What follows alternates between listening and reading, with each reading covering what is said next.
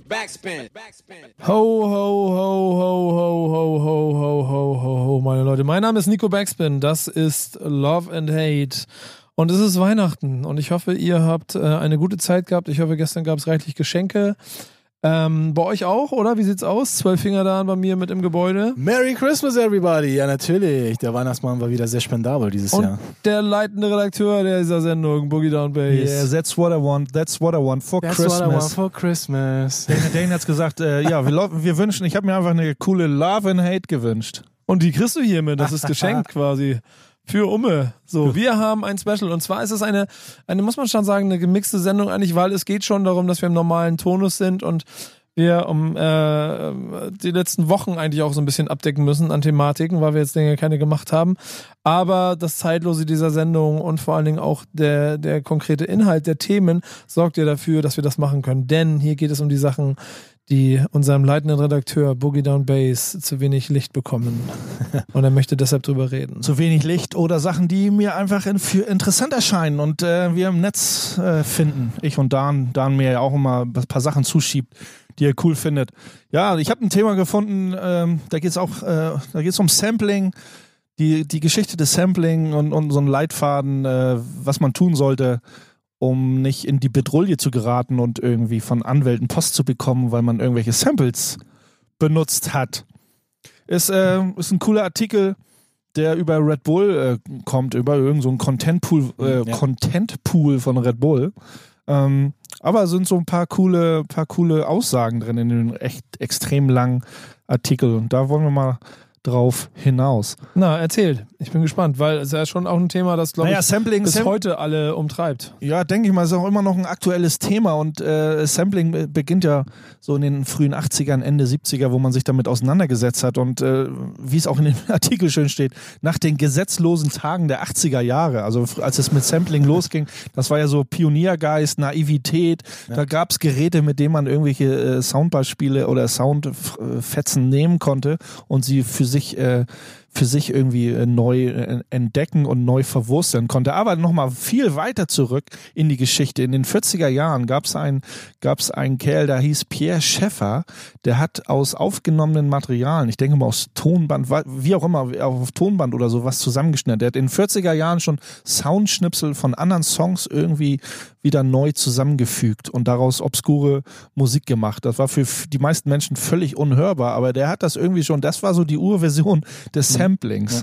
Also es ist so äh, nicht 70er, 80er im Hip-Hop irgendwie, also haben sich ja schon an, andere Leute vor Jahren ähm, versucht, da irgendwie kreativ zu sein. Ich glaube, das haben wir alle mal gemacht früher. Schön alles auf Tape aufgenommen, unsere eigenen Sachen aneinander geschnitten und ohne wirklich zu wissen, dass das ein Sampling oder ein Mixtape letztendlich geworden ist. Also ich kann mich noch daran erinnern, als ich noch ziemlich jung war, habe ich so ein, so ein äh, Kassettenaufnahmegerät bekommen, wo man seine Stimme aufnehmen konnte. Und da habe ich auch dann so meine ersten, Anführungsstrichen, Mixtapes aufgenommen. Das war halt richtig cool, ne? Ähm, alles, was ich gemacht habe, ist Musik aus dem Radio aufzunehmen und sie äh, räudig auch, ja. aneinander zu klatschen. Ja. Also Aber das, was du da machst, das habe ich auf jeden Fall nie gemacht. Ich habe äh, mein, mein allererstes Sampling, äh, mein allererstes Sampling, wenn ich mich damit jetzt mal outen würde, nee, ist ja kein Outen, ist, dass ich als kleiner Junge äh, so ein SK5 Casio Sampler hatte, mit dem ich vom CB-Funk äh, Stimmen von CB-Funkern äh, gesampelt habe und die wieder zurückgespielt habe und die sich extrem gewundert haben, warum sie sich wieder äh, selber hören auf CB-Funk. Wie geil, diese Funkgeschichten, die hatte ich auch mal mit meinen, mit meinen äh, Freunden damals mal gemacht. Die hatten auch so ein Funkgerät und dann hieß es dann immer, immer hast du so ein, so ein Codewort gehabt, um die Frequenz zu wechseln, weil dann zu viel, zu viel Idioten auf der gleichen Frequenz rumgefunkt hatten. Das war richtig cool. Das ist alles ganz schön bizarr, was ihr gemacht habt. Aber trotzdem, Aber Sampling. erklärt auch, warum ihr genau da seid, wo ihr seid. Alter. Sampling ist für viele Leute einfach eine neue oder eine andere Art von Musik machen und eine Kunstform geworden oder schon von Anfang an eine Art Kunstform. Nicht einfach nur, natürlich viele sagen, die Industrie und die Plattenfirmen haben auch von Anfang an, sie wussten nichts damit anzufangen und haben es einfach als, als Diebstahl betrachtet. So, ne? Wie ist heute ja auch noch so. Das ist ja. gerade wenn so vielleicht zu Puffys besten Zeiten, wenn Peep Diddy irgendwie so eine Mainstream, so eine Dance Classics einfach irgendwie so ein Vier-Takter-Loop samplet und das einfach so abfeuert, dann ist, fehlt dem einen oder anderen Boom-Bap-Typen da auch die Kreativität hinter. Dann kann man sagen, ja, okay, einfach mal so einen Loop genommen und versucht damit wieder Geld zu machen mit so einem alten Schenken. Aber trotzdem ist äh, das Sampling an sich Kreativität. Es wurde auch, natürlich wurde es immer äh, verfeinert, das ganze Thema, dass man, äh, dass man gesagt hat, ich, ich schneide mir so kleine Sachen raus, es wurden nicht mal ganze Loops benutzt, ja. es wurden nur kleine Fetzen genommen. Ähm, und das, äh, aber als früher man sehr naiv an die Sache rangegangen ist, kam natürlich auch, äh, Plattenfirmen haben gesagt, so, das ist Diebstahl, hatte ich schon gesagt, und äh, wie gehen wir damit um? Das ist, ich klage euch an, wir wollen Geld dafür haben oder irgendwas, ne? Und der Artikel sagt das ganz gut, ähm, wie man da an die Sache rangeht. Der Grundtenor von dem, von dem Artikel heißt einfach, Jungs, ihr müsst euch einfach mal mit den Urhebern in Verbindung setzen. Und das wurde früher einfach nicht gemacht. Ja, das, ja, das war so, ich sample erstmal und dann kümmere ich mich erst später drum. Das steht auch in dem Artikel. So diese Mentalität war dann bei den, bei den Rap-Künstlern halt dann da. Also erstmal machen und was rechtlich kommt und danach, das ist mir erstmal egal. Ich will erstmal kreativ sein und meine Tracks bauen und der Rest interessiert mich erstmal nicht. Aber das ist ja auch so, dass wir uns ja auch schon seit Jahren einfach damit nicht auseinandersetzen, weil man sagt, man macht Underground-Musik, man macht irgendwie so in den, in den tiefsten, in den tiefsten Gruften irgendwie die Rap-Musik und im, im, im Mainstream, da wo, wo die Kohle fließt, äh, da findet man nicht statt. Also deswegen auch weltweit, wird, es wird einfach gesampelt, wie du schon sagst. Es wird gesampelt und mal gucken, was bei rumkommt. Und äh, bei, bei den Amis gibt es ja auch bei den äh, irgendwelchen Lawyers, äh, es gibt ja richtige spezialisierte Anwälte, die ja. nur darauf aus sind. Ja. Äh, äh, Leute zu finden oder Producer zu finden, die Samples ha äh, benutzt haben, wo man die direkt mal so einen Brief schickt und sagt, hier, das ist von dem und dem und dem und jetzt möchten wir irgendwelche Tantiemen oder irgendwas. Mich würde mal interessieren, aus deiner Reimbanditen Schrägstrich Mainstream-Zeit, kann man das so sagen? Boah, Wie war Shots are fired.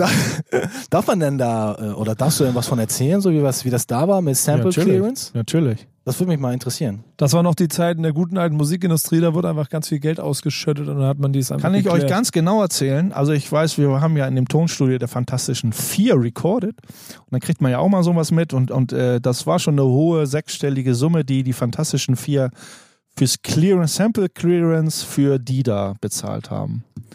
Krass. So, ne? Hat sich aber gelohnt für die Karriere. Aber äh, Dan hat ja, äh, hat ja mich gefragt, was bei den Reimandienen rumgekommen ist. Ähm, ich weiß zu 100 Prozent, dass äh, für unsere ganze gesampelte Geschichte, das ganze Album war im Prinzip 100 Prozent gesampelt, mhm. äh, was wir gemacht haben. Da wurde nicht ein Cent bezahlt.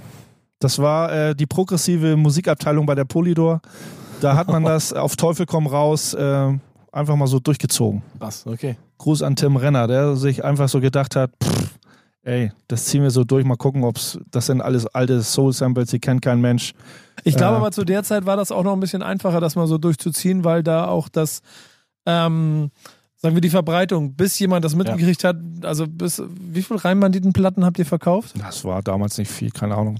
Ja, das stimmt. Die Vertriebsmöglichkeiten waren natürlich begrenzt. 20.000 oder so. Ja, genau. Zeiten von Internet und Streaming ist das natürlich anders. Ja, und wenn du dann 20.000 Platten verkauft hast, bis da irgendwo ein Rechteinhaber mitkriegt, äh, dass auf dem Reimbanditen-Album was ist. So. Und das war unmöglich. Heute, heute wirst du sofort Ja, deswegen äh, veröffentlichen wir ja als Soulballer ja auch nur noch Vinyl, um da auf der sicheren Seite zu sein. Ja, du hast es genau. vorhin gesagt, ne? in dem Bericht steht ja Use First, Worry, uh, worry Later. Ja genau. So, ne? ja, genau. Das war so, die BC Boys, das war so ein klasse, das wäre jetzt so ein bekanntes Beispiel, die ja immer noch äh, auf, auf äh, Pauls Boutique von ihrem Album, die zahlen, ähm, die zahlen angeblich heute noch irgendwie, keine Ahnung, Ratenzahlung. ich weiß es nicht. Auf jeden Fall wurden sie damals auch, äh, äh, auch verklagt und ähm, der Toningenieur des Albums äh, Mario Coldato Junior, der äh, kann sich heute noch erinnern in dem Bericht, äh, sagte, dass, ähm, dass da Unmengen auch noch für andere Samples, es wurde wohl auch Samples, äh, für Gel Geld für Samples ausgegeben, aber wenn du so ein Album hast, unterhaltet euch mal mit, mit Produzenten, die die wirklich, wo alles aus Sampling besteht und wo das, das herhaben. Also natürlich versucht man dann vielleicht auch obskure Sachen zu samplen und sagt, das interessiert keine Sau, ja. aber man hat auch mal doch den einen oder anderen bekannten Sample, sondern Sample benutzt und dann äh, stolpert da irgendjemand drüber. Entweder ist das ein Verlag, ein Label, ein Anwalt und zack, kommt die Post ins Haus und äh, fordert irgendwas ein. Ne? Ja, und ich glaube, da gibt es mittlerweile ganz klar zwei, zwei Lager. Entweder du bist so Untergrund, dass es einfach ein scheißegal ist, was du machst, oder du bist halt so im, im Teil von dem, was heute den Musikmarkt auch, also wo volles Scheinwerferlicht drauf ist und da musst du alles klären, sonst wirst du einfach Also in den genommen. 90ern war es ja auch so, dass diese ganze Bootleg und diese White-Label-Geschichte, das hat, die hat ja den Markt überschwemmt in Amerika mit Rap-Musik. So, da kamen gar keine Anwälte, keine Labels, keine Verlage hinterher, das irgendwie zu checken. Und das war so viel, äh, dass da Musik auf den Markt kam. Ähm, das Sample Clearance hat da eh kein äh, gejuckt, weil das quasi auch Bootleg oder illegale Kopien der Tonträger waren. Ähm, aber irgendwann äh, hat sich das doch alles so gefunden, genau wie Sampling sich gefunden hat und dann hat das ganze Clearance und dann wurde auch alles verschärft. Wir würde ich sagen, hören jetzt mal einen Song, damit wir noch ein bisschen Themen heute durcharbeiten können. Ähm, ist da ein Sample geklärt in dem Song, wisst ihr das? Oh ja, von Bismarcky. Vielleicht. Irgendwann ja. Welchen Song hören wir? I'm the Bismarcky. Sehr gut. Hier bei Backspin FM, Love and Hate. Backspin. Backspin. Bismarcky äh, wird hier wahrscheinlich äh, hoffentlich alles geklärt haben. So Äh, heißt das Album auch. All Samples Cleared. Auf dem was Genau, drauf ist. äh, weil ähm, das damals schon ein sehr wichtiger Faktor ist. Und wenn ihr dank Internet heute mal wissen wollt, welchen Song ihr da draußen hört und was da drin gesampelt ist, würde ich einfach mal Who Sampled It vorschlagen, weil da könnt ihr halt eigentlich für gefühlt, glaube ich, jeden Song auf der ganzen Welt nachschlagen, vor allen Dingen im Hip-Hop natürlich sehr stark vertreten, was da drin verarbeitet wurde. Äh, der Hinweis ist kostenlos von meiner Seite. Äh, ein anderer Hinweis hat dem Kollegen vierstelligen Betrag gebracht, ne? So sieht es nämlich aus. Und zwar in der Stadt Hof an der Saale.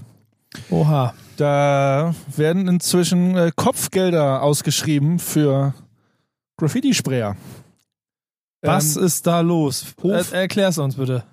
Hof ist der Meinung, es gibt zu viele Graffiti-Schmierereien in der Stadt, so, viel, so wie es in anderen großen Städten oder Großstädten eben auch gibt. Und äh, Hof hat damit angefangen, äh, Belohnungen äh, zu zahlen, auf, wenn man Hinweise auf Graffiti-Sprayer geben kann. Ziemlich, Gott, ziemlich Alter. krass, also so ganz offen, offen an die Bevölkerung rangeht. Pass auf, hier, wenn ihr mir Tipps geben könnt, dass wir hier irgendwelche Graffiti-Sprayer äh, dingfest machen können, dann gibt es hier Belohnung. Da fällt mir sofort das Bild von einem Senior an, der im Erdgeschoss aus seinem Wohnzimmer aus dem Fenster schaut und guckt, ob vor der Tür irgendwas Merkwürdiges vor sich geht. Genau, immer Opa oder Oma mit verschränkten Armen vom geöffneten Fenster. Habe ich auch äh, früher in so, einem- in so einem Haus gewohnt. Da hatte die, die, die alte Dame hatte sogar so Spiegel, damit sie um die Ecke gucken konnte. Wow, next level. Nicht schlecht. Ey, aber, aber in dem Fall war es aber gar kein Senior, ne? Sondern ein 41-Jähriger. Ja, es war so, ne? Ja, 41-Jähriger, es, es weiß nur, man weiß nur, ein 41-Jähriger äh, erhält die vierstellige Belohnung, vierstellig, es geht um 1000 Euro. So, ne? Ja, aber Digga, ganz ernsthaft, was ist denn zur Hölle los mit euch, wenn ihr anno 2019 allen Ernstes Kopfgeld darauf aussetzt, was Graffiti-Sprüher machen, wenn wir in einer Welt leben, wo es echt andere Probleme gibt und wahrscheinlich genauso in, in, äh, in deiner Stadt irgendwelche äh, anderen kriminellen Aktivitäten laufen oder irgendwelchen Rechtsradikalismus dafür sorgt, dass irgendwas... Ach, Alter, Naja, shit. da konnten ich fange schon wieder an, mich darüber aufzuregen. Naja, laut, laut dem Bericht konnten halt durch Hinweise eben dann auch die äh, Sprayer, äh, Graffiti-Maler auf frischer Tat ertappt werden. Ja, Wahnsinn. So, ähm, ich, ich kann mir schon vorstellen, dass andere Städte da eben auch äh, das so als Blaupause nehmen. Gerade wo es äh, gerade bei Trainwriting vielleicht auch ein Thema ist oder so. Ich aber, was, was mich, äh, welche Frage mich beschäftigt, wo ist der Level erreicht? 1000 Euro ist ja aus heutiger Sicht ja nicht gerade wenig für den einen oder anderen, der so ein bisschen am Hasseln ist. Wann wird der sogenannte Graffiti-Ehrenkodex gebrochen von, also von wirklichen selbst Graffiti-Sprühern oder was, die ihre eigenen Buddies verraten? Das also, so, ne? Also da stelle ich mir vor, dass das eben auch passieren kann. Nicht in irgendwelchen ehrbaren Bürgern der Stadt, sondern einfach so aus den eigenen Reihen, so, ne? Naja, wenn die halt äh, kurz davor sind, irgendwie selber äh, Probleme zu bekommen, vielleicht ist dann die Angst dann doch so groß, dass sie sagen, nee, der andere war's. Oder ich gebe euch mal einen Tipp, so, wenn ihr mich Das dann können auch so, also wenn, milde behandelt, dann sage ich euch, äh, wer das wirklich war oder so. Also ich, ich, ich, bin ja selber Graffiti-Maler und es gab früher auch immer so ein bisschen Beef unter den Crews. Das ist, glaube ich, heute nicht mehr ganz so stark so, ne? Aber wenn so, sich so Crews untereinander verraten, nach dem Motto, man kennt sich ja auf irgendeine Art und Weise und sagt, die, man weiß immer, wo die hingehen, gibt so gibt halt Hinweise an die Polizei, da und da gehen die immer lang, irgendwie geht da mal gucken, so zack, haben sie irgendeine andere Graffiti-Gang, irgendwie eine Graffiti-Crew irgendwie da verhaftet und zack, und, äh, die eigenen Graffiti-Maler oder die, die untereinander sich da verraten haben, die können schön weitermalen. Ich, äh, ist jetzt ein bisschen Schwarzmalerei und ein bisschen negativ denken, aber ich kann mir gut vorstellen, dass, äh, wenn die gerade, wenn die sich gegenseitig so ein bisschen anpissen oder Bilder gecrossed haben oder hier, ich hab mein Bild gecrossed, jetzt Ja, ja. scheiße ich den mal an, so, ne? Also Ja, ja. dieser Ehrenkodex, der da eigentlich herrscht, herrschen sollte, könnte durch so eine ganz klare Ansage, äh, Belohnung raus, Kopfgeld irgendwie äh, schnell mal Züge annehmen.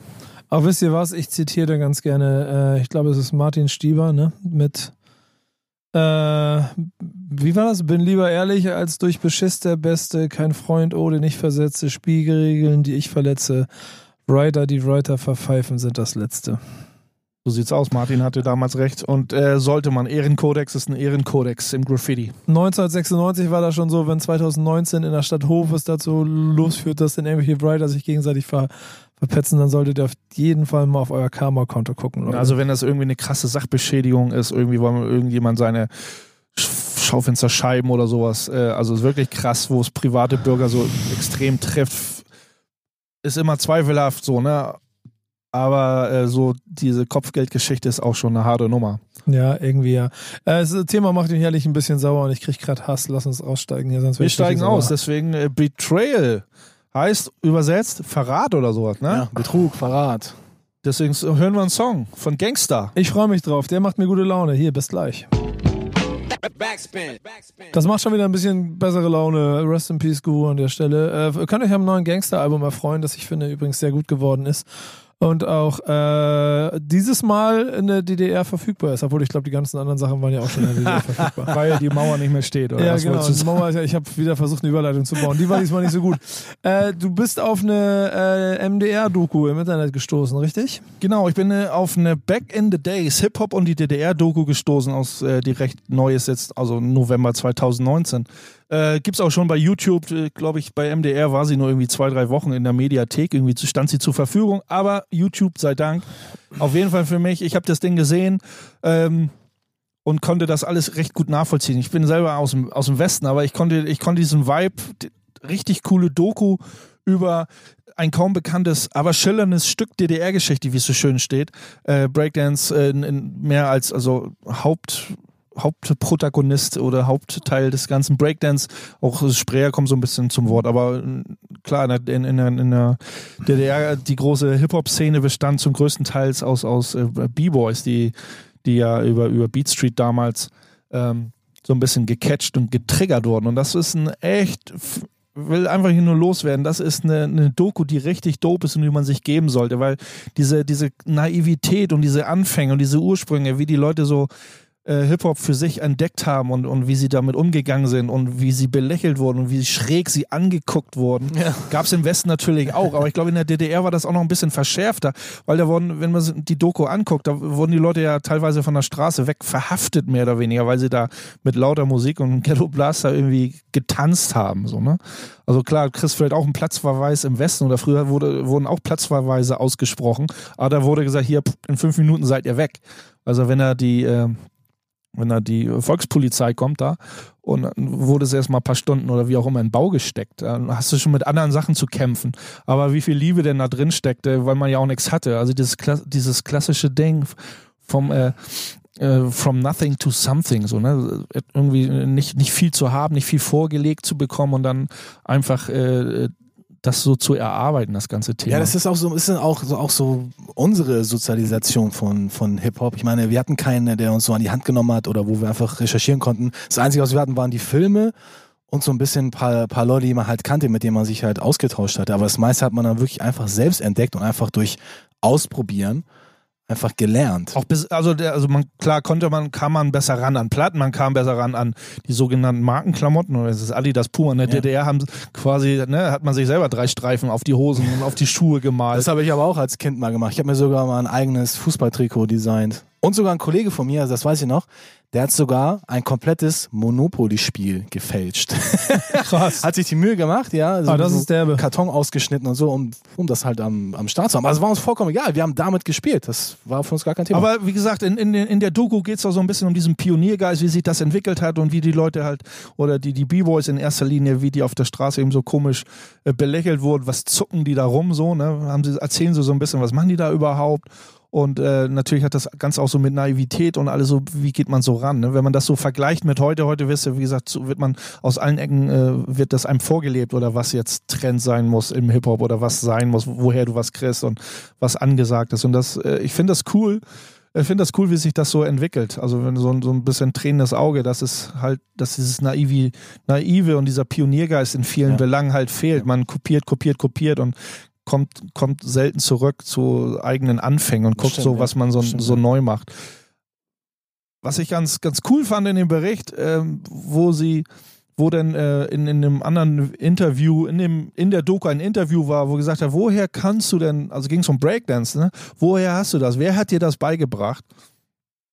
Und da wurde dann als Antwort gegeben, ja, das habe ich mir selber beigebracht. Und das war für viele Leute in der DDR genau dieser ausschlaggebende Punkt, die gesagt haben, Alter, er hat sich das selber beigebracht, dann können wir das auch. Ne? Also, weil immer die Angst davor war, in welchem Buch finden wir Mhm, das? In, in, in, welchen, Ja.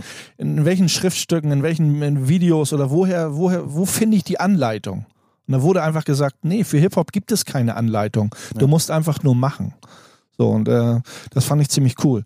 Ähm, weil es auch ein paar alte Hasen waren, die da in der Doku halt stattfinden und, und dann ihre, ihre, ihren, ihren Weg aufgezeigt haben, wie sie früher ihren, ihren Hip-Hop gelebt haben. Ich glaube, das ist auch das, was ich immer wieder den Kollegen, die zu der Zeit in der DDR sich mit Hip-Hop ähm, ähm, beschäftigt haben, nochmal obendrauf zugute halte, dass du ja nicht nur Pioniergeist hast und dann irgendwas dir selber beibringst, sondern dass du auch die ganze Zeit mit etwas, was, womit ich mich nie in meinem Leben beschäftigen musste, mit Verbot und mit dem, mit der Gefahr, dass das, was du machst, eventuell anderen Leuten äh, also so gegen den Strich gehen kann, dass es richtig Repressalien für dich bedeuten kann. So. Das habe ich so nie äh, erlebt. Das ist eine einfache Schallplatte, die irgendwie von irgendeiner Omi oder Tante aus dem Westen mitbringen lässt. Dafür konntest du schon in den Knast gehen. Weißt du, so, Ja, das ist schon. schon so, das war schon ja. so krass, aber auch, dass dann auch in der DDR dafür gesorgt hat, also im, im, im, Westen ja auch in, der damaligen Zeit, dass man dass man äh, Hip-Hop so zur Identifizierung ganz gut gebraucht hatte, aber das ist noch viel krasser, noch äh, du, du noch schräger angeguckt wurdest, ne, im Osten. Dass du sagst, so, das ist jetzt mein Ding, so da kann ich mich wiederfinden. Ja, und ich glaube auch umso mehr äh, Daumen hoch dafür, dass man das gnadenlos durchgezogen hat. Äh, ich würde aber sagen, wir haben auch einen passenden Song dafür, oder? Ja, natürlich. Musste Bass natürlich. When the East is in the house. Genau. Oh my God. Danger. Danger. Blasi, blasi. Den hören wir jetzt rein. Äh, da hören wir jetzt rein. Den hören wir jetzt ran. Backspin.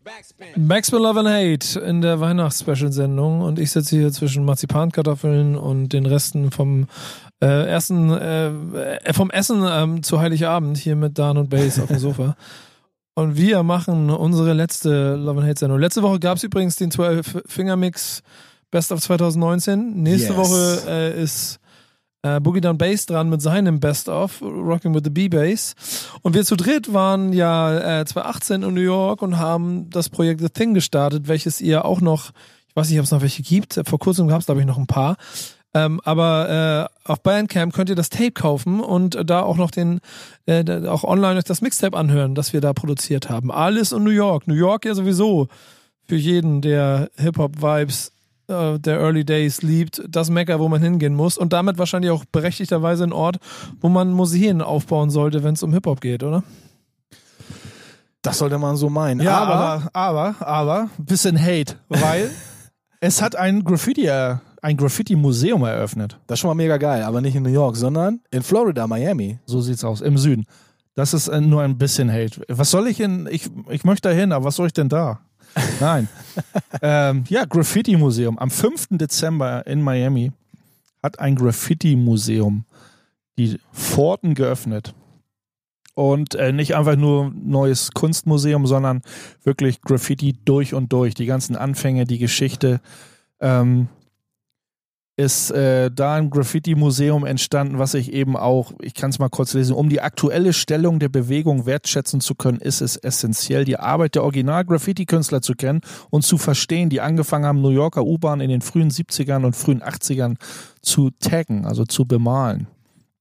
Also die haben sich schon auf die Fahne geschrieben, so auch äh, die ganze Historie damit reinzubringen und nicht einfach nur coole Leinwände oder coole Wände von irgendwelchen aktuellen Graffiti-Malern äh, zu präsentieren. Also nicht nur so dieses äh, Street Art Ding, so ein bisschen, was ja, gerade denke ich so mal aktuell schon. ist. Also wenn man, wenn man überlegt, die Fassade, die Fassade, die sie da, äh, es gibt ein, ein, ein so ein berühmtes Bild von Seth Swan aus New York, der die Fassade in Miami gemalt hat mit einer Szenerie, mit so einem wirklich klassischen 80s B-Boy, der dann irgendwie noch äh, ähm, Subway Art in den Ja. Händen hält und aufblättert ein berühmtes, berühmtes Buch, wo New Yorker Züge drin sind. Also die Kombination, da ist schon äh, so eine Mu- Murals gibt es in New York auch und dann in Miami entstehen auch so eine klassischen Graffiti-Murals, um zu zeigen, so es geht hier nicht um irgendwelche schicke Street Art. genau, ja, ja. So, ne, wenn man in, in New York von Street Art redet, dann redet man fast schon so vom klassischen New York Graffiti auch so, ne?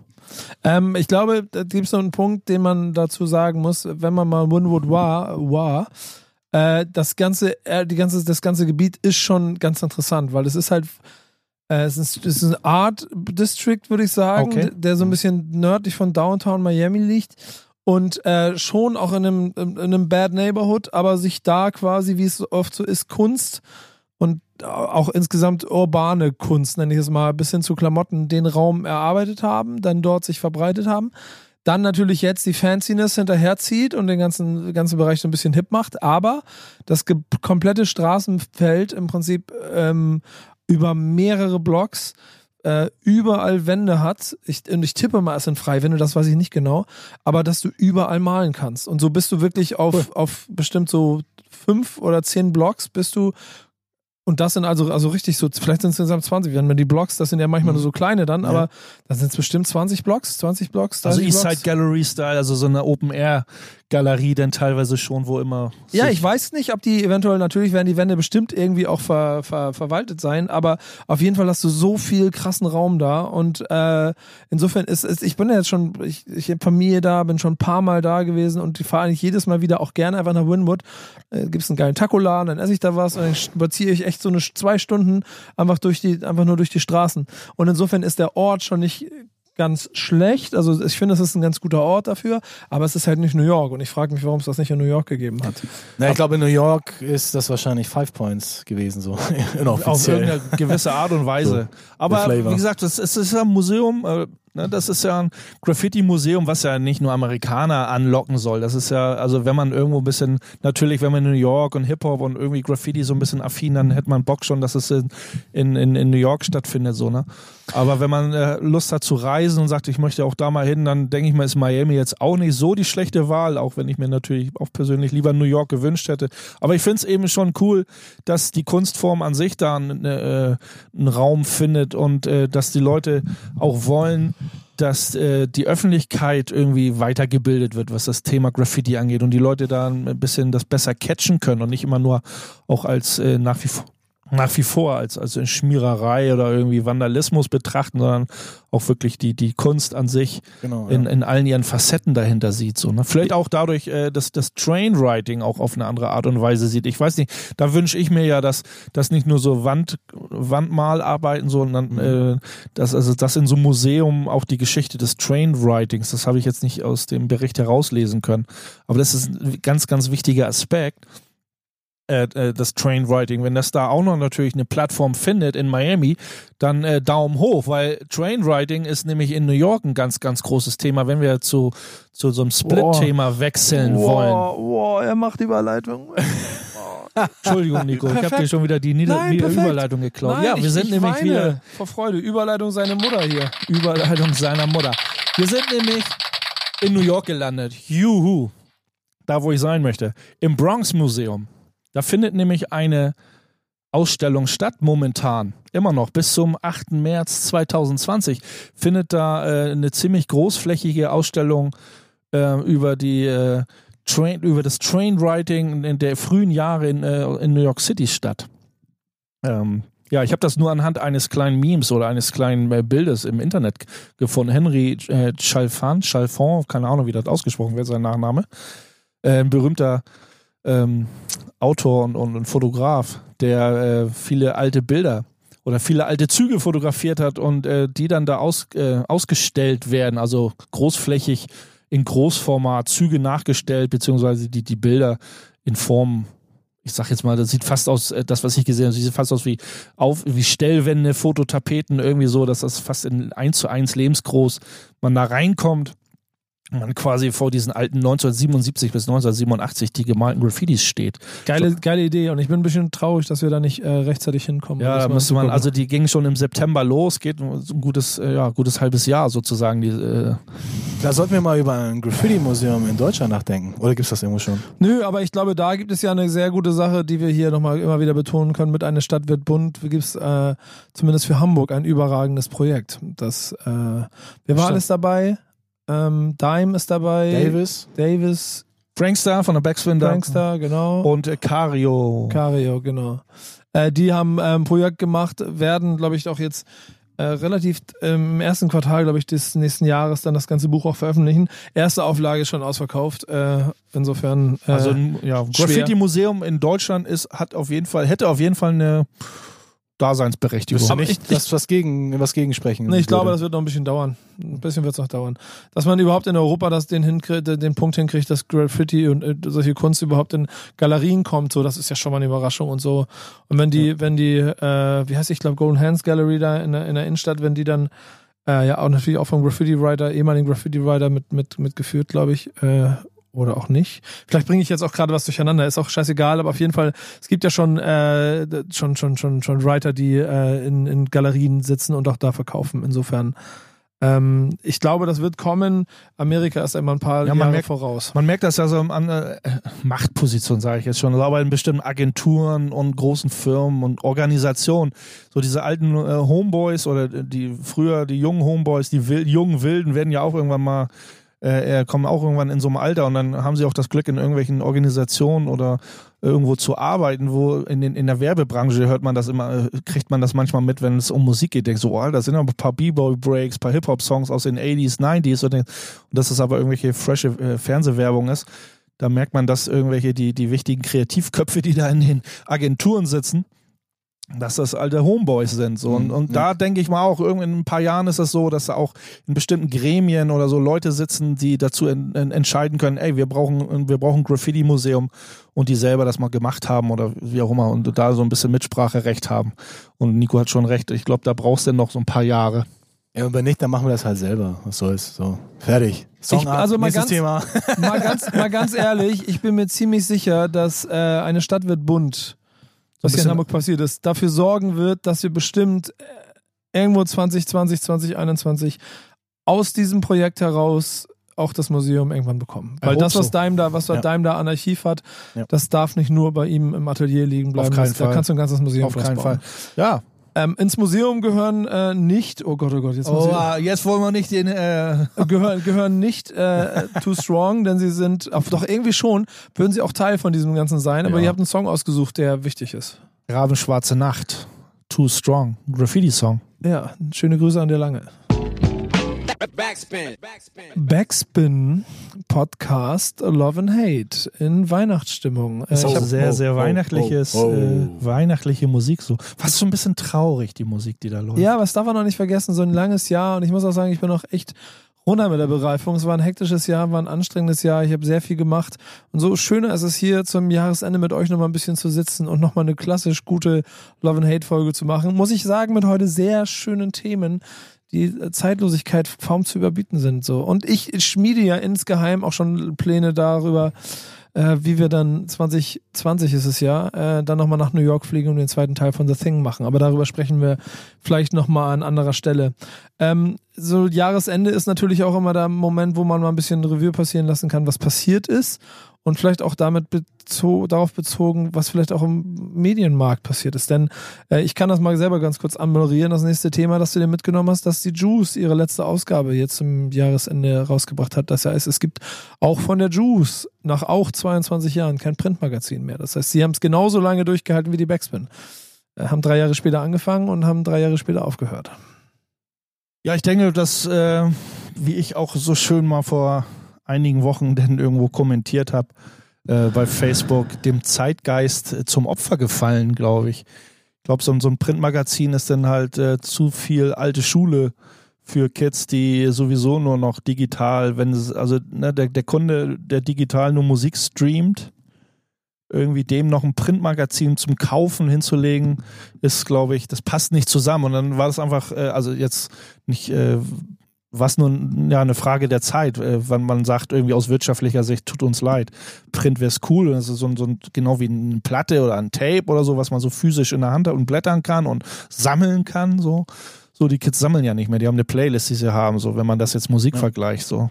Ähm, das, Aber ich glaube, es könnte irgendwann wieder, wiederkommen. So wie das Vinyl so ein Revival hat, könnte auch immer mal wieder so ein so Magazin-Revival ans Start kommen. Ich glaube nicht äh, in der Form, wie du dir das vorstellst, weil die Grundbasis von dem Ganzen, es gibt, es gibt ja eine Grundstruktur, wie du Print produzieren kannst. Print ist sehr, sehr, sehr, sehr, sehr, sehr, sehr, warte, Luft holen sehr, sehr, sehr, sehr, teuer in der Gesamtproduktion. Das heißt, weil du die ganzen Produkte, weil die Print, also die Druckkosten noch dabei ist, das Papier plus die redaktionelle Arbeit. Das heißt, du brauchst einen größeren Pool. Entweder du bist groß genug, dass du keine Werbung brauchst, das heißt, du verkaufst es über, über Preis, das heißt, die Leute kaufen es und dann kannst du es dadurch refinanzieren, was absolut unrealistisch ist. Äh, weil du müsstest schon, also, boah, das heißt, wenn ich das mal so hochrechne, überlegt euch das mal. Ihr macht ein Heft und habt davon äh, 2000, weil ihr, weil ihr ein kleines Hip-Hop-Fanzine irgendwo bei euch in der Ecke anfangen, ihr wollt davon 2000 Hefte verkaufen, versucht mal 2000 Hefte zu drucken und verkauft die dann mal. Aber das hat auch wieder mit, also sieht man ja auch bei Schallplatten, wenn das ein, ein so mäßig bekannter Künstler ist, der sagt 300 Schallplatten im Underground-Hip-Hop, die schafft das auch nicht von heute auf morgen einfach so zu verkaufen. Das ist, das ist, selbst das wird schwierig. Ja, genau. Und ich glaube, der nächste entscheidende Punkt daran ist auch einfach, dass dir dadurch, dass sie die Querfinanzierung durch Werbung früher immer ja sowas wie äh, Printerzeugnisse auch mitgetragen hat und das es einfach nicht mehr gibt, weil einfach keine, oder also gerade in so, so, so solchen Subgenres, äh, medial jetzt, keine, keine Printanzeigen mehr geschaltet werden oder kaum, so stirbt halt diese, dieses Modell. Ja. Und, ähm, ja, ohne Anzeigen Arrivederci. Ja, und dann kommt der nächste Punkt, dass wir, da sind wir auch wieder bei dem Vinyl-Beispiel, ja, das stimmt schon äh, dass von früher vielleicht 10.000 Leute sich, oder also zu großen Zeiten der Backspin waren es mal, ich glaube 60.000 Auflage oder 70.000 Auflage. Das heißt, es gab richtig, richtig, richtig viele Leute, die auch Bock hatten, sich ein Heft zu kaufen und Geld dafür auszugeben, dass sie Artikel lesen. Heute kriegst du die meisten Informationen äh, umsonst im Netz. Ja, und auch die, die Aufstellung, dass man so zeitlosen Inhalt dann im Heft präsentiert, die funktioniert ja dann auch eher nur bedingt. Ja, wir haben es ja mit der Backspin noch ein wir paar Jahre ja selber gemacht. gemacht. So. Ja, ja. Dadurch, dass, dass vieles heute da, wir hatten vorhin darüber gesprochen, alles hat äh, so eine Halbwertzeit von zwei Tagen, so, ne? Also Infos. Man, klar können wir gerne mal in so einer Underground-Sendung wie uns hier, wie unserer, so eine irgendwie zeitlosen Themen anreißen, teilweise. Aber trotzdem muss so ein Magazin immer on point sein, immer, immer das, das sehr aktuell sein, ne? Und ich glaube, das ist dann am Ende auch der Grund gewesen, warum die Juice den Weg nicht mehr weitergehen konnte, denn du kannst nicht gegen Tagesaktualität anstinken.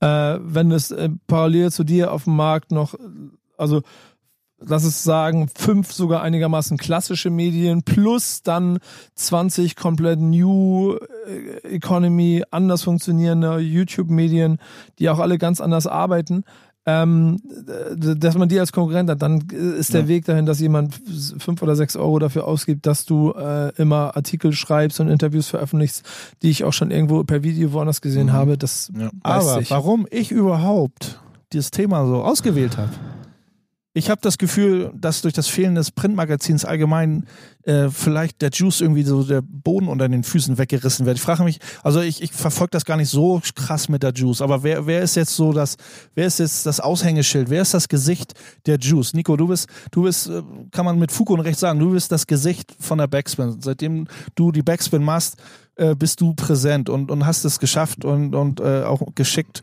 verstanden, irgendwie so als, als, als Gesicht äh, des Magazins darzustellen. Und die Leute, wenn sie von, von Backspin reden, dann haben sie Nico, Nico im Visier und sagen, so, so, so kann das online nur funktionieren. Auch als Gegen, der, der Gegenpart sind ja diese, wie Falk Schacht es so schön in seinem Artikel gesagt hat, äh, die anbiedernden Pseudo-Journalisten oder dieser Pseudo-Journalismus äh, der das stattfindet von irgendwelchen äh, Leuten im Internet, die YouTube-Channel haben und sonst was, irgendwelche, ich will gar keine Namen nennen, ihr wisst alles, wer gemeint ist, aber die sich selber das als, äh, als kleines Mini-Magazin quasi sehen, wo man ja auch gegen an nicht gegen ankämpft, aber zusammen mit diesen, mit diesen Leuten ja äh, äh diesen, diesen Journalismus betreibt. Ach, guck mal. Ähm, Und da ich habe fehl- ich, ich hab mir, ich hab mir über die Jahre auch immer oft genug anhören müssen, warum ich es, warum ich denn mich vor Kamera stelle und warum ich mich denn da erhebe und so. Aber ähm, guck mal, wir sind hier in sentimentaler Weihnachtsstimmung hier, Ende 2019. Und fühlen wir uns doch mal vor Augen, ähm, wie sich, sagen wir mal so, wie sich Medien entwickelt haben. Und das war mir relativ früh klar. Ich habe Anfang der 2000er angefangen mit den ersten Online-Sachen zu machen. Ich habe Anfang, Mitte der ersten 2000er die ersten Video-Content produziert, weil Ja. ich A, ich, ich mag das, ich will unbedingt, ich will Journalismus, ich will Geschichten aus dem Hip-Hop erzählen, das war schon damals immer meine Liebe. Äh, und ich habe die Möglichkeit gehabt, es erst mit Backspin zusammen zu machen und dann einfach das Ganze übernehmen.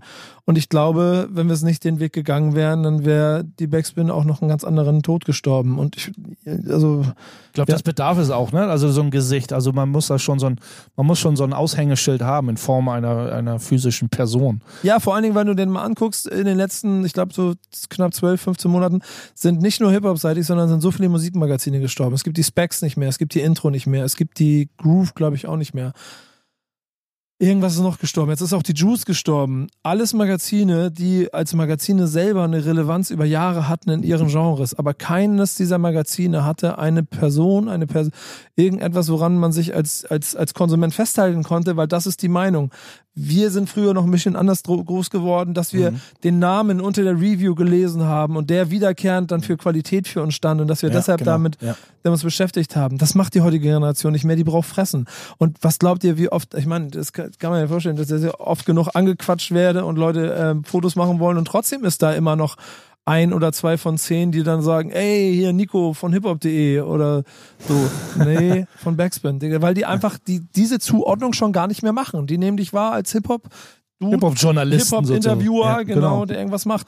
Und was Falk da schon richtig sagt, wenn man sich in einem Gesamtpool bewegt mit anderen Medien, die gar nicht den gleichen Anspruch haben, aber an dem gleichen Spielfeld mitspielen, dann kann ich zum Beispiel auch immer schon gar nicht mehr verstehen, warum man äh, uns klassischen Hip-Hop-Medien noch auf die, auf die Finger hauen will dafür, dass wir es so machen. Weil ich glaube, wir haben es mit Backspin über die Jahre hinbekommen, und dazu gehört auch ihr und dazu gehört auch diese Sendung und auch die, die Rocking und Talking with the B-Bass-Formate, 12-Finger-Mix, The Thing, solche ganzen Sachen. Ich habe immer versucht, das Spektrum so breit wie möglich aufzustellen. Das auf der einen Seite, indem wir natürlich Flairs, Kollegas, 187ers interviewen und, und die Shindies, weil es halt einfach zum Genre dazugehört, äh, der böse Mainstream, von dem du mal äh, äh, redest. Aber wir trotzdem klar machen, dass Backspin ein Hip-Hop-Magazin ist und damit müssen wir einfach verdammt nochmal versuchen, so viel und so breit wie möglich abzudecken. Wir haben durch Verlust des Printmagazins auf jeden Fall im Graffiti und im Breakdance nachgelassen. Das ist mir auch bewusst.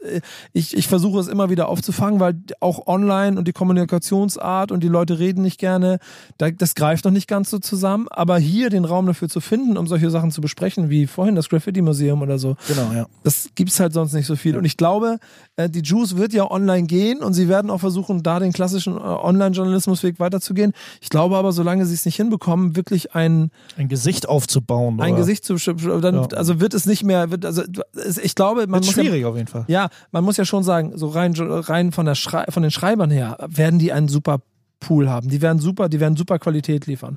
Aber zum Beispiel die Freunde von All Good, die liefern auch immer super Qualität. Nur die Modelle refinanzieren sich halt kaum, weil die Reichweiten zu gering sind, weil es da auch wieder keine Werbeträger gibt und keiner, der dafür Geld zahlt. Aber das ist dann immer die Gegenfrage, wie weit ist es den Leuten, den Konsumenten wichtig, journalistische Facharbeit da abzuleiten? Wenn ich so ein, ein Mois, Mois heißt er, ne? Ja, da Wenn ich an Mois denke, der echte hohe Klickzahlen hat und auch halt über viel über Mainstream und ein bisschen Underground, also ein bisschen querbeet, sehr viel Mainstream, aber so berichtet im Rap, sagt, für die, für, für die äh, Kids, die ihn so abfeiern, ist das ja auch ein gestandener Journalist und sagt, Ja, er berichtet ja über das, was sie wollen, was sie hören wollen. So. Ja, also Journalist würde ich ihn nicht bezeichnen, aber er berichtet über Er das, was sie berichtet haben wollen. So, Ja. Genau, und, und dann ist ja, genau, da sind wir beim nächsten Punkt. Was wollen die Leute dann eigentlich haben? Wie schräg muss ich sein? Für muss ich einfach ein schräger Dude sein und ich gar nicht irgendwie was studiert haben, was in die Richtung geht, was? Ihr wisst doch ganz genau, wenn wir einen Artikel auf unserer, äh, oder auch die Juice, äh, wer auch immer, einen Artikel auf seiner Website veröffentlicht, wie Graffiti Museum in Wynwood, Miami eröffnet, dann gucken sich, und auf der anderen Seite machen wir Jesus schlägt Schwan. Dann kannst du davon ausgehen, dass, Ja. dass, dass, dass der Schwan Da äh, sind Welten zwischen den Klicks. 800.000 Mal Ja. mehr Klicks kriegt als das Museum. Und das ist tragisch. Und das, dem muss man sich bewusst sein. Und das bin ich mir voll. Und deshalb baue ich bei Backspin seit Jahren Nischen auf und trage sie und halte sie auch, um dafür zu sorgen, dass wir bestimmte Kulturaspekte einfach nicht verlieren. Und den, den Luxus gönne ich mir und kompensiere es auf der anderen Seite durch Dinge, die, äh, die wir in Kooperation machen oder die dann auch mal ein bisschen mainstreamiger sind, um wirklich allumfassend zu sein. Und es wird sehr, sehr spannend zu sehen, zu sein, wie, wie die Juice das macht, weil äh, sie gehen ja auch wahrscheinlich hinter eine Paywall. Äh, das heißt, die brauchen dann auch eine große Anzahl an Menschen, die jeden Monat bereit sind oder über das Jahr Geld dafür zu zahlen, dass sie Juice-Artikel lesen, ob die Leute das auch in der Masse machen. Ja, da bin ich auf jeden Fall, äh, wäre ich froh, wenn, weil wie gesagt, du hast du schon gesagt, da sitzen gute Leute, sitzen fähige Leute, äh, die, die auf jeden Fall weitermachen sollten und auch weitermachen werden. So. Ja, aber ich glaube, das ist auch, guck mal, das ist, das ist der Weg des Hip-Hop-Journalismus und der befindet sich gerade sehr im Wandel. Auch das Podcast-Business zeigt im Moment, dass die Persönlichkeiten wichtig sind. Es gibt sehr viel gute Junge. Es gibt Salva, Miri, Jan und, und Vassili, der kann Hip-Hop, die diesen, diesen äh, Machiavelli-Podcast machen. Äh, es gibt bei uns im Haus, es gibt Kevin, es gibt Zino, es gibt den Alex, den Skinny bei rap- bei rap.de, die äh, alle überall positioniert sind, die aber zeigen, dass ihre Persönlichkeit, damit auch ihr Gesicht und ihr Name für eine gewisse Qualität stehen und damit dann die Leute denen folgen und sie inhaltsstark Botschaften transportieren. Aber das ist doch eigentlich dieses Hip-Hop, dieses Hip-Hop-Ding. I am somebody. Ja, That- genau. That's, that's the shit. So. Und das haben die Magazine und wahrscheinlich auch so ein kleines bisschen Juice über die Jahre so ein kleines bisschen verloren. Und deswegen äh, ist es sehr, sehr tragisch, dass es sie nicht mehr gibt, aber sie haben online jetzt die Chance, es neu zu machen. Wir machen es nächstes Jahr neu mit einer neuen äh, Love and Hate, äh, aber ich weiß gar nicht, wann die kommt, aber ist jetzt euch erstmal egal. Ich bin im Januar auch länger nicht da. Kann sein, dass ihr beiden hier ohne mich sitzt. Ne? Ich weiß das noch nicht so mehr. Ey Okay. Jungs, es war mir ein Blumenpflücken 2019, Check, check. Ghetto Faust mit euch, äh, durch Love and Hate zu gehen. Vielen, vielen Dank, dass ihr dabei wart. Äh, euch draußen, danke, dass ihr mitgemacht habt. Schreibt bitte unserem leitenden Redakteur base.backspin.de, wenn ihr Themen habt, wenn ihr Fragen habt und Anregungen und dann sprechen wir hier drüber. Und wir hören jetzt noch die letzte Minute unserer Sendung. Welchen Song? Die Juice Crew. die legendäre Juice Crew aus New York. Die Juice Crew aus Berlin mit Pass dem auf. Song. Mit Cold Chilling Christmas. Ja. Passend zum heutigen Weihnachtstag. Frohes Fest, Leute, guten Rutsch. Wir sprechen uns. Bis bald. Macht's gut. Ciao.